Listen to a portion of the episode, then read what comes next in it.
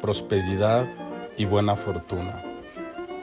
De mis experiencias allí en el convento de Montebello, cerca de Peter Marisburg, en KwaZulu Natal, el 11 de noviembre del 2010, escribí esta experiencia. Sobre todo para quienes ya saben, en tiempos de escribir para Navidad y para Año Nuevo, deseamos salud, dinero y amor, prosperidad, pues puras cosas buenas. Y yo vivía entre gente que tenía que tomar turnos para poder comer.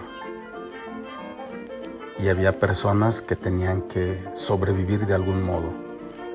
Y esta es la historia de dos de ellas. El día pintaba en todo su esplendor de azul y amarillo. Así que decidí pasear por el campo para disfrutar el aire con olor a tierra mojada.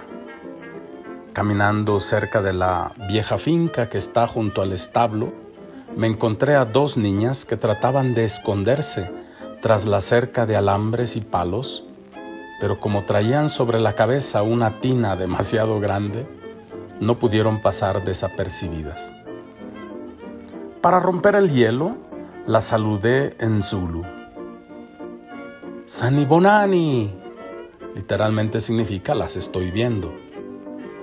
Una de las dos me respondió, Llevo baba, pila, que significa sí, padre, aquí estamos. Estaban asustadas como Adán y Eva cuando los descubrió Dios después de haber pecado. Recuerden Génesis capítulo 3 versículos 8 al 10. Para calmarlas un poco me presenté. Ingu Alberto, Ingivela e México. Soy Alberto y vengo de México. Entonces comenzaron a reírse tapándose la boca. No sé si por mi acento o porque se sintieron en más confianza. La niña que llevaba la tina sobre la cabeza me dijo, Inga Miami non Yo me llamo non que significa buena fortuna.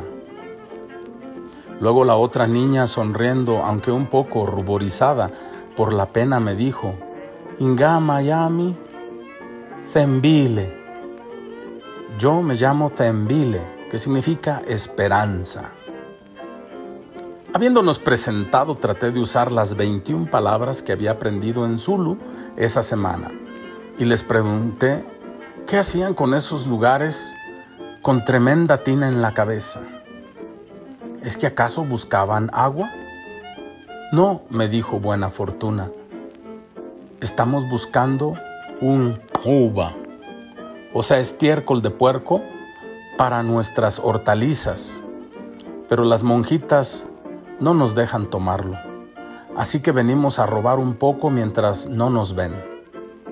Al oír la respuesta pensé para mis adentros, válgame Dios, sí que andan mal las cosas en África, tan mal que la buena fortuna tiene que andar robando estiércol de cerdo, ayudada por la esperanza.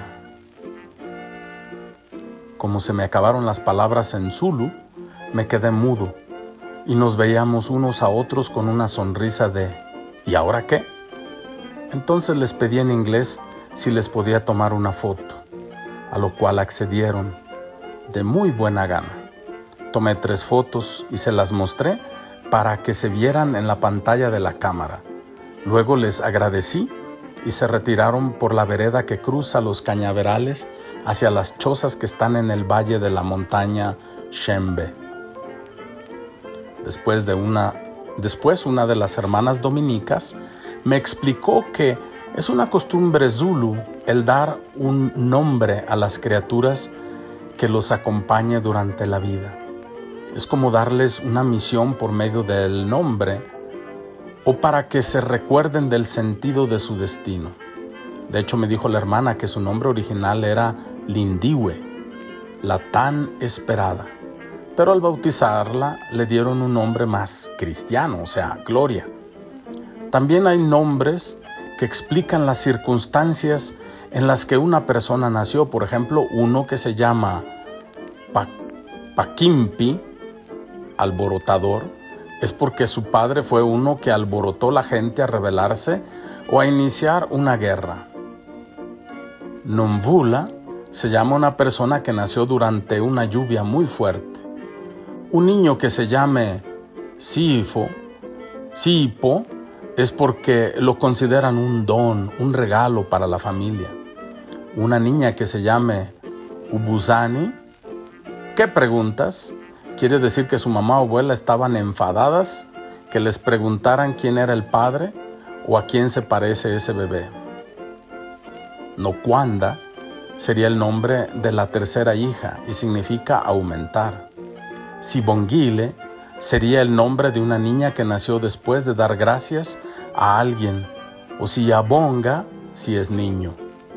Si un niño nace luego de un gran problema intrafamiliar, el nombre que le corresponde es